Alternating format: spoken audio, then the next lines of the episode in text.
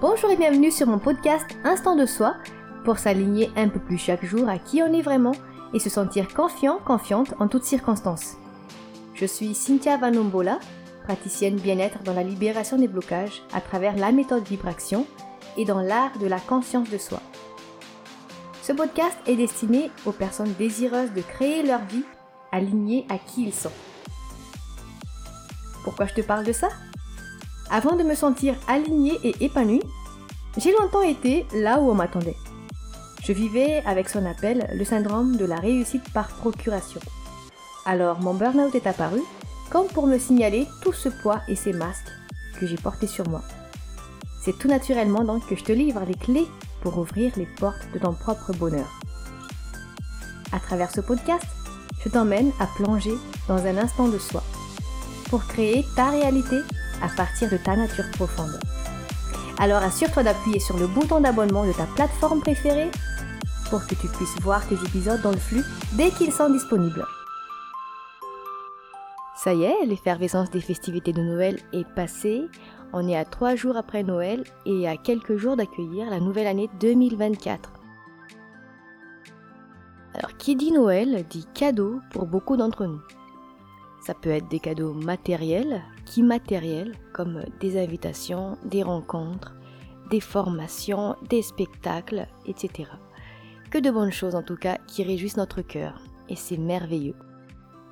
Ça peut être des cadeaux qu'on s'offre à soi-même pour sentir du plaisir personnel, de la satisfaction en guise de reconnaissance, de gratitude.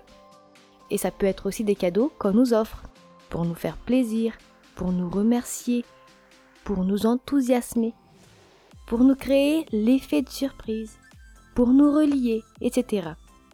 Mais peu importe les raisons du cadeau, en clair, c'est pour éveiller, amplifier les sentiments de joie à l'occasion de cette période festive.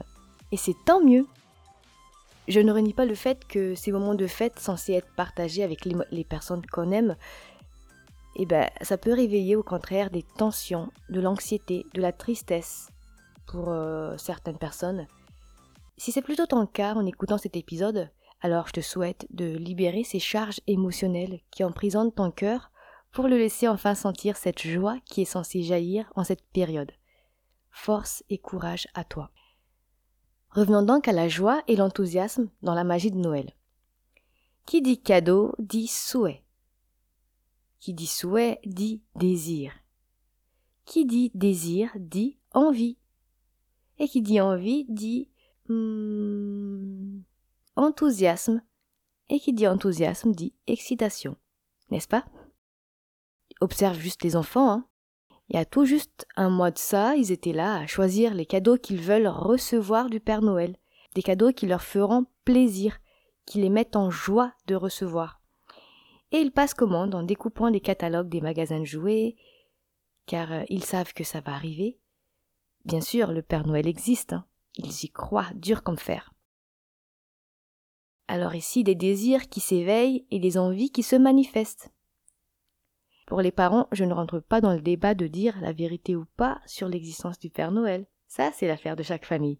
Mais j'ai envie d'appuyer sur le sens profond de cet acte de désirer quelque chose. Désirer une situation. Désirer un état d'être. Aussi loin dans mes souvenirs, je me souviens pas vraiment à partir de quel moment j'avais arrêté de désirer quelque chose de très fort. Car quand on désire quelque chose, il y a comme nos yeux qui pétillent. Il y a comme une drôle de sensation forte dans notre corps de ressentir déjà que cette chose, cette situation est déjà là. Comme si cette force du désir arrive à convaincre le cerveau et à le reprogrammer, comme si c'est déjà là. Et c'est sûrement là la force de la manifestation de nos rêves, de nos désirs, de nos envies. Mais malheureusement, cette force du désir, cette capacité à s'enthousiasmer, j'ai comme l'impression qu'elle s'amenuise au fur et à mesure du temps qui passe en grandissant. Qu'en penses-tu? L'autre jour, j'étais à la boulangerie avec mon fils de 6 ans et il voyait le tram qui passait à travers la vitre. Alors il était tout émerveillé, tout excité. Il criait même Maman, maman, il y a le tram Alors une dame me disait Oh, c'est mignon de les voir s'émerveiller comme ça quand ils sont petits. Moi, mon fils, il est déjà grand, il s'en fout de tout maintenant. Et avec ce que dit cette dame, j'ai un peu le sentiment, comme euh, le moment véridique pour certains enfants, quand ils découvrent que le Père Noël n'existe pas en vérité, en réalité. Il y a des enfants très sensibles à ça, car ils croyaient fort. Il y en a à qui ça ne change rien pour eux, car eux-mêmes ils savaient que c'est faux. Alors où est-ce que je veux t'emmener dans cette histoire de désir, de plaisir, d'envie? Eh bien j'ai envie de te questionner sur ta relation avec tes désirs, tes envies, ton élan d'enthousiasme. Et c'est surtout à ne pas confondre avec le mot compulsion. Le mot compulsion, il contient une charge émotionnelle désagréable, à l'opposé, et qui amène à faire des actions pour chasser le tracas de son mental ou pour euh, faire diminuer son anxiété. On peut parler ici d'achat compulsif, d'addiction à diverses substances, on peut parler de compulsion alimentaire, et la compulsion est signe de détresse émotionnelle plus ou moins profonde. Donc ici à observer et à prendre soin. Mais ce dont je veux parler ici, c'est de désir, de souhait de réaliser quelque chose, de vivre quelque chose, de sentir tel ou tel état d'être. Et de le sentir vibrer dans nos cellules, faire émerger une émotion liée à ce désir-là. Comme l'enfant tout excité à l'idée de recevoir ses commandes, ses cadeaux au Père Noël. Aujourd'hui, fais juste cet état des lieux-là sur ta relation avec tes désirs personnels, indépendamment d'un tel ou un tel. Je précise bien tes désirs personnels. Car souvent en tant que parent, et si c'est ton cas, on pense d'abord à ses enfants, à son couple, avant d'avoir euh, ce réflexe de penser à soi d'abord. Parce que souvent on pense que c'est de l'égoïsme, mais c'est plutôt du prendre soin de soi et des autres aussi. Et c'est dans ces cas-là que le feu du désir s'amenuise.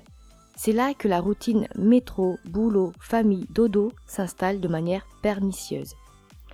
Observe ce qui se passe dans ton quotidien. Alors je te pose cette question à 1 million d'euros. Qu'est-ce qui suscite ton enthousiasme aujourd'hui? Que désires-tu pour toi aujourd'hui? Je te laisse avec cette réflexion. On continuera avec ce même sujet au prochain épisode. En attendant, je te souhaite de passer de bonnes fêtes et d'accueillir 2024 comme il se doit. Bye